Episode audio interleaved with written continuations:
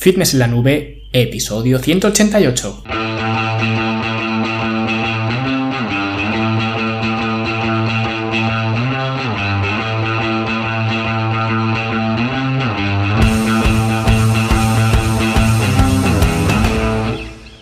Todos un viernes más aquí a vuestro podcast, a Fitness en la Nube, donde hablamos de fitness, de nutrición, de entrenamiento y donde cada viernes, cada semana os traigo las técnicas, consejos, estrategias, trucos y como lo queráis llamar para que construyáis un mejor físico y tengáis un estilo de vida más activo y más saludable.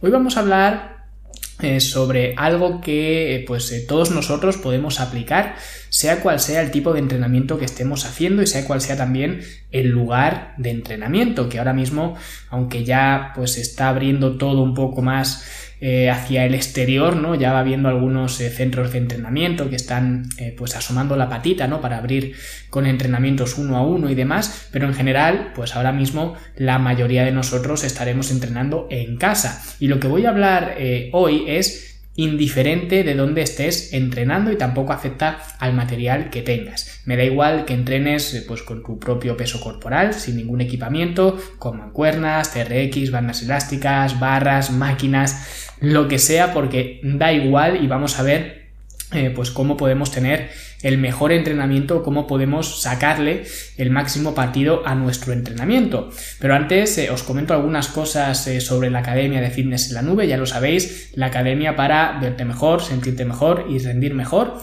Y hoy voy a ser rápido porque ya sabéis que estamos con el curso de cómo montar un gimnasio en casa, o más bien estábamos porque ya esta semana pues lo hemos terminado. Este curso ha sido cortito pero bastante intenso porque ahora pues quienes quieran montarse su eh, gimnasio como lo tengo yo o simplemente que quieran tomar algunas ideas que han aprendido en el curso, pues ahora es el momento de ponerse manos a la obra y eh, montar eh, vuestro propio gimnasio.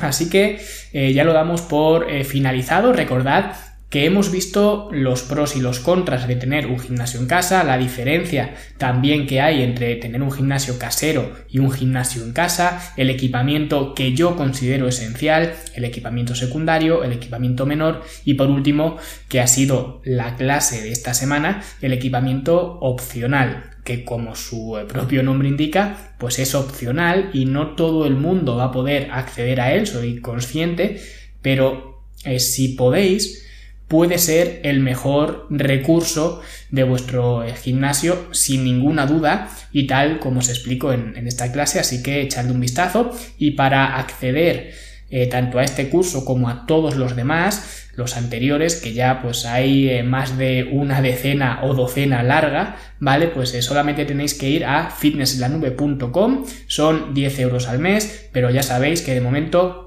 eh, al menos hasta que pues se siga esta situación un poco de incertidumbre, pues eh, podéis empezar de forma totalmente gratuita. Así que dadle una oportunidad porque no tenéis eh, nada que perder y tenéis mucho que ganar, ¿vale?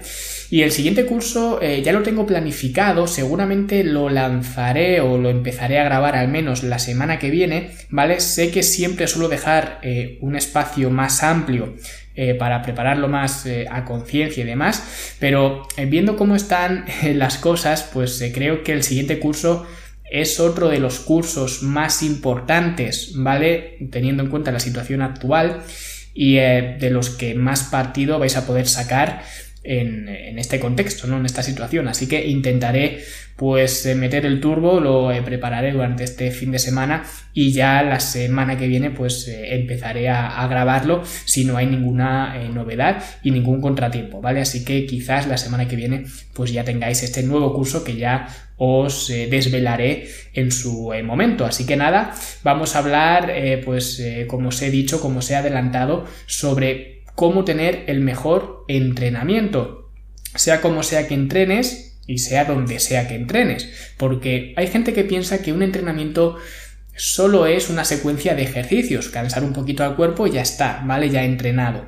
Pero eso no es hacer absolutamente nada, como mucho será hacer ejercicio, ¿vale? Que también está bien, pero no hay que confundirlo con entrenar, ¿vale? El entrenamiento tiene que ser eh, o tiene que servir un propósito, tiene que tener una finalidad, una estructura. Por eso, mm, ya sabéis, y ya lo he dicho muchas veces, de hecho, quien escuche este podcast con cierta asiduidad sabrá que esto no es nuevo, ¿vale? Sabrá que esto ya lo he dicho como, mm, no sé, 100 veces o 200 veces, ¿no?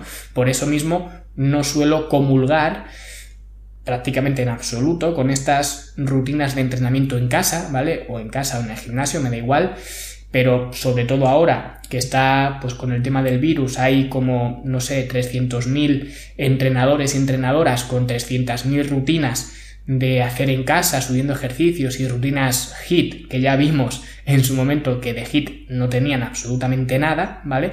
Pero el caso es que a la gente le da por no sé coger un papel y un boli y vomitar una lista de ejercicios sobre el papel y ya está, ¿vale? Y decir que eso es una rutina o eso es un entrenamiento y eso no es un entrenamiento, porque lo primero que tienes que hacer para hacer eficiente tu entrenamiento es precisamente eso, que sea un entrenamiento. Y para eso debes tener un plan, ¿vale? Debes ir al gimnasio o a tu rincón de entrenamiento en casa o al parque o a donde sea que entrenes, ¿no? Eh, sabiendo lo que vas a entrenar y por qué lo vas a entrenar. Y por qué lo vas a entrenar de esa forma. ¿Vale? Y para eso, lógicamente, necesitas un plan, ¿vale? Yo siempre digo que un eh, conjunto de ejercicios no es un entrenamiento, que es un poco lo que acabo de decir, o prácticamente lo que acabo de decir. Pero es que además un conjunto de entrenamientos tampoco es un programa de entrenamiento, porque todo tiene que tener una coherencia, un sentido. Lo que hagas hoy tiene que estar relacionado con lo que hayas hecho ayer y con lo que vayas a hacer mañana, porque si no, no es un programa de entrenamiento. Y eso es justo lo que tienes que buscar. No buscar una rutina de entrenamiento, la mejor rutina para los brazos, la mejor rutina para los glúteos, la mejor rutina para... No, no tienes que buscar una rutina de entrenamiento, tienes que buscar un programa, una programación. ¿Vale? Piensa que esto es como el lenguaje. Yo ahora mismo estoy hablando en castellano, ¿no? Y lo que digo puede tener más o menos coherencia, puede ser más o menos cierto, pero lo que sí tiene es coherencia semántica, es decir, estás entendiendo lo que digo, o todos estáis entendiendo lo que digo, todos los que lógicamente conozcáis el, lenguaje castellano, ¿no? Pero si yo cojo un diccionario y me lío a poner palabras al azar, una detrás de otra, no vais a entender nada porque no va a significar nada lo que voy a decir. Y son palabras que tienen utilidad. No es cuestión de que me esté inventando palabras o que sean palabras que no existen o que no se usan. Sí que se usan. Si están en el diccionario, eh, pues tendrán un uso, ¿no? Lo que pasa es que para que sean útiles esas palabras tienen que usarse en el contexto adecuado. Pues lo mismo ocurre con los ejercicios, con los entrenamientos y también con los programas de entrenamiento. Si yo cojo de mi biblioteca de ejercicios y voy cogiendo ejercicios al azar, eso no es una rutina. Eso no tiene coherencia o no tiene por qué tener coherencia, ¿vale? Ya sería demasiada casualidad coger X ejercicios de una biblioteca o de una base de datos y que tenga una coherencia sin tenerlo eh, planificado antes, ¿vale? Es exactamente igual que el ejemplo que acabo de poner del diccionario. No es que sean malos ejercicios, si los cojo de un banco de ejercicios o de una biblioteca, de una base de datos. Es que puestos de esta forma no tienen ningún sentido, ¿vale? Como ocurre con las palabras si no las colocas adecuadamente, que no dicen nada. Entonces, lo primero es tener un plan. Y para esto, eh, no os voy a engañar, tenéis que tener cierta experiencia y ciertos conocimientos. Esto es así, ¿vale? Y si no los tenéis, pues tendréis que pagar a alguien que si los tenga, así de sencillo, ¿vale? Es como si se te rompe una cañería en tu casa, pues o bien tienes conocimientos de fontanería y la arreglas tú, o tienes que pagar a alguien para que te la arregle, pues esto es igual, ¿vale? Por eso dentro de, la academia, tanto el programa en forma en casa, que por cierto, eh, pronto tendremos algunas eh, novedades, no os voy a adelantar de momento nada, pero eh, pronto tendremos novedades con el programa en forma en casa, ¿vale? Pero como digo, tanto con el programa en forma en casa como con los programas eh, secuenciales, con el programa lanzadera, con los programas especiales que hay para runners, para ciclistas, para motoristas, para luchadores, ¿no? Y todos los programas de entrenamiento en general que vas a encontrar dentro de la academia son programas de entrenamiento, tienen una programación, tienen un sentido, te podrán gustar más o te podrán gustar menos. Es como lo que cuento en este podcast, te podrá gustar más o te podrá gustar menos, pero ¿Me entiendes cuando hablo? Pues esto es igual. Así que, punto número uno, ten un plan, porque sin un plan no vas a poder pasar al punto eh, número 2. Y el segundo punto, el punto eh, número 2, que es importante para tener un entrenamiento eficiente, es tener un adecuado ratio de trabajo-descanso, ¿vale? Este ratio básicamente es la cantidad que estás realmente entrenando, haciendo actividad, contra la cantidad de tiempo que estás descansando. Porque obviamente si estás realizando una actividad anaeróbica, no puedes sostener la intensidad indefinidamente, ¿vale? Esto no es como salir a trotar, que puedes estar pues media hora de golpe y ya está. Aquí necesitas meter descansos, ¿vale? Y eh, más descanso cuanto mayor sea la intensidad. Es lo que veíamos en el episodio sobre el hit, que un hit de verdad requiere muchísimo descanso para que a la siguiente ronda o la siguiente serie puedas eh, volver a aplicar toda esa intensidad. Si no, no vale de nada, si no, no es hit, ¿vale? Y esto del ratio de trabajo-descanso tampoco es una regla fija, es decir, dependiendo de cómo esté programado tu entrenamiento y de nuevo, mirad la importancia que tiene tener un programa de entrenamiento, porque habrá momentos que a lo mejor para buscar una mayor intensidad tengas que tener un ratio de trabajo-descanso que sea eh, pues por debajo de uno, ¿no? O sea que no es que sea algo malo tener un ratio trabajo-descanso diferente, ¿vale? De nuevo depende del propósito, pero en líneas generales, y para el público que me estáis escuchando, yo tiendo siempre a favorecer un ratio mayor que uno, ¿vale? Y quizás ya no mayor que uno, ¿vale? Porque sí que es verdad que un ratio mayor que uno implicaría un mayor tiempo de eh, trabajo que de descanso, y esto es algo exagerado, porque imagina que una serie eh, te lleva a completarla 40 segundos, por ejemplo, pues tendrías que descansar 40 segundos antes de volver a hacer la siguiente serie para que fuera eh, un ratio igual a 1, ¿vale? El mismo tiempo de trabajo que de descanso. Y ya sabéis que lo primero, pues yo no soy muy fan de cronometrar los tiempos de descanso, pero sí que sé que cuanto más descanso eh, vayamos dejando entre medias de, los ejercicios o de las series y demás, más facilidad tenemos para distraernos, para enfriarnos y en general para perder la concentración. Así que sí que tiendo a favorecer un ratio de trabajo-descanso, no de uno, que como digo, pues eso es un poco algo exagerado, pero sí próximo a uno, ¿vale? O en todo caso que con el paso de las semanas se vaya aproximando, porque además esto es otra forma de progresión. Eso sería la densidad de entrenamiento. ¿Vale? Conforme nos vamos acercando a ese número 1, pues vamos metiendo más densidad de trabajo, porque lo que hacemos es completar el mismo trabajo, ¿vale?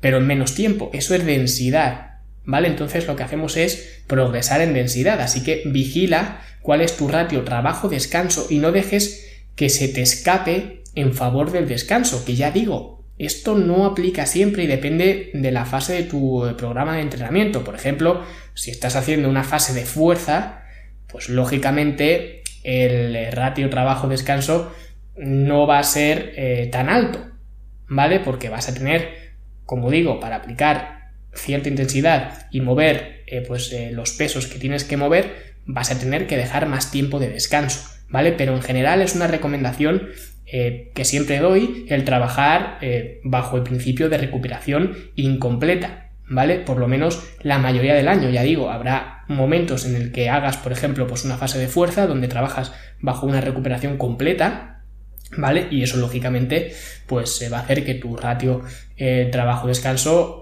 sea diferente, pero en líneas generales no recomiendo eh, que estés más tiempo descansando del que estás entrenando, más que nada por eso, porque enseguida te vas a enfriar, te vas a desconcentrar y al final pues no va a ser un entrenamiento eficiente, que es eh, pues lo que estamos eh, hablando hoy, ¿vale? Y otra cosa que debes hacer es asegurarte de tener una buena selección de ejercicios, ¿vale? Y esto viene muy relacionado con el primer consejo de tener un plan. Pero para eso, para tener un buen plan, pues tienes que hacer bien la selección de ejercicios. Y en este punto eh, no me quiero entretener porque esto lo vamos a ver más adelante, ¿vale? Cuando hablemos de pues los mejores ejercicios para las diferentes partes corporales y por qué, ¿vale? Muy importante esto del por qué, porque cuando diga estos ejercicios eh, y os diga, pues estos ejercicios son los mejores, os daré una o varias razones para hacer esa argumentación, ¿vale? Y no será una argumentación de porque lo dice todo el mundo, porque de hecho estoy harto de ver por ahí, pues gente que dice, por ejemplo, que el peso muerto es el mejor ejercicio que hay para la espalda. Y aún no ha habido nadie que me haya dado una argumentación para eso más allá de que es que lo dice fulanito, o es que mira quienes eh, más levantan en peso muerto que tienen una espalda flipante, pero esto para mí pues no son argumentos válidos, lo siento mucho, y en ocasiones ni siquiera son ciertos, ¿vale? Pero bueno, esto ya lo hablaré en otro momento, ¿vale? De momento, quedaros con esto, con que la selección de ejercicios es crucial para según lo que queráis trabajar, ¿vale? Y el siguiente punto sería la nutrición, ¿vale? Es importante que cuando vayamos a entrenar tengamos recursos energéticos para emplear en ese entrenamiento y más concretamente que haya aminoácidos en sangre, ¿vale? Es decir, que haya proteína. No porque la proteína sea tu fuente principal de energía, sino porque aunque la glucosa o el glucógeno o el ATP sean tus fuentes principales de energía, que esto ya lo vimos en otro episodio de los sistemas energéticos, nunca hay tampoco una única fuente de energía en uso, ¿vale? Siempre predominará una o varias, pero eh, la energía se obtiene de diversas fuentes, ¿vale? Pues si el cuerpo necesita utilizar aminoácidos, cuando estés trabajando en el gimnasio, cuando estés rompiendo esas eh, estructuras, es mucho mejor que ya esos aminoácidos los tengas tú en sangre a que tenga que destruir otras estructuras, o dicho de otra forma, músculo, para obtener esa energía, ¿vale? Así que digamos que Tener aminoácidos en sangre es como una póliza de seguro para mantener eh, la masa muscular mientras entrenas, ¿vale? De hecho, hay mucha gente eh, que lo prefiere hacer al revés, que prefiere meter el eh, batido de proteínas después de entrenar, ¿no? El batido de proteínas de después de entrenar es todo un clásico, el posentrenamiento, ¿no? Y no estoy diciendo que esté mal tampoco, ¿vale? De hecho, no hay ningún impedimento en hacer una comida con proteína antes de entrenar y otra después, ¿vale? Es decir, no es algo excluyente, no es algo que esté reñido. Tampoco hace falta hacer una comida justo antes de entrenar y otra justo después de entrenar, ¿vale? Esto es absurdo, además de ser ineficiente, porque si haces esto, vas a entrenar pues de pena, porque vas a estar con el estómago lleno después de haber hecho esta comida, ¿vale? La comida preentrenamiento si la acercas mucho al, periodo de entrenamiento. Por eso es recomendable siempre dejar un eh, tiempo prudencial después de comer y antes de entrenar, ¿vale? Para digerir esos, alimentos y cuanto más pesada y copiosa sea esa comida, más tiempo tendrás que dejar para digerir la comida y no ir a entrenar inflado, ¿vale? Por eso, si en tu caso no tienes mucho tiempo de espera entre que comes y entrenas, deberías hacer una comida que sea muy fácil de digerir. Incluso una toma líquida, ¿vale? De, por ejemplo, pues un simple batido de proteínas, si es que no tienes apenas tiempo de, de esperar antes de ir a entrenar, ¿vale? O por ejemplo, si entrenas eh, a primera hora de la mañana y prácticamente pues no tienes tiempo entre que desayunas y el entrenamiento, pues tomar ahí, por ejemplo, un batido de proteína con agua sería suficiente y luego, lógicamente, después de entrenar, alimentarse correctamente durante el resto del día, ¿vale? No hace falta que hagas esa eh, comida post-entreno que sea extremadamente gigante con respecto a las demás, porque al final lo único que tratas de hacer es eh, reponer o ir reponiendo esas eh, reservas de energía para que al día siguiente, que será cuando vuelvas a entrenar, si es que al día siguiente no es un día de descanso, si vas a entrenar al día siguiente, pues que tengas de nuevo eh, la energía al, completo, ¿vale? Para realizar un nuevo entrenamiento, ¿vale? Es decir, no vas a reponer los depósitos de glucógeno solo con esa comida post-entreno, lo que tienes que hacer es asegurarte de que a lo largo de todo el día, si entrenas a las 7 de la mañana, por ejemplo, y terminas de entrenar a las 8, pues no hace falta que a las 8 te metas un atracón. Simplemente, pues que a lo largo de todo ese día, ¿vale? La comida que hagas a las 8 de la mañana o a las 9 o cuando sea, la comida del mediodía, la merienda, la cena, etcétera, ¿vale? Las comidas que hagas, que cada uno pues tendrá su plan de alimentación, pues que esas comidas se encarguen de ir reponiendo poco a poco pues esas eh, reservas energéticas que has perdido durante el entrenamiento de la mañana. Y luego al día siguiente, cuando te levantes, pues haces la misma operación. Tu batido de proteína eh, nada más levantarte y luego te vas a entrenar y ya tienes los depósitos de eh, glucógeno llenos porque te has, asegurado, mm, te has asegurado de cargarlos el día anterior, no con la comida post-entreno del día anterior, sino durante todo el día. ¿Vale? Pero ya digo, eh, de esto también hablo en, una clase del curso, que el curso es Estrategias Avanzadas de Alimentación, ¿vale? En la academia, y básicamente es eso, que te asegures de tener nutrientes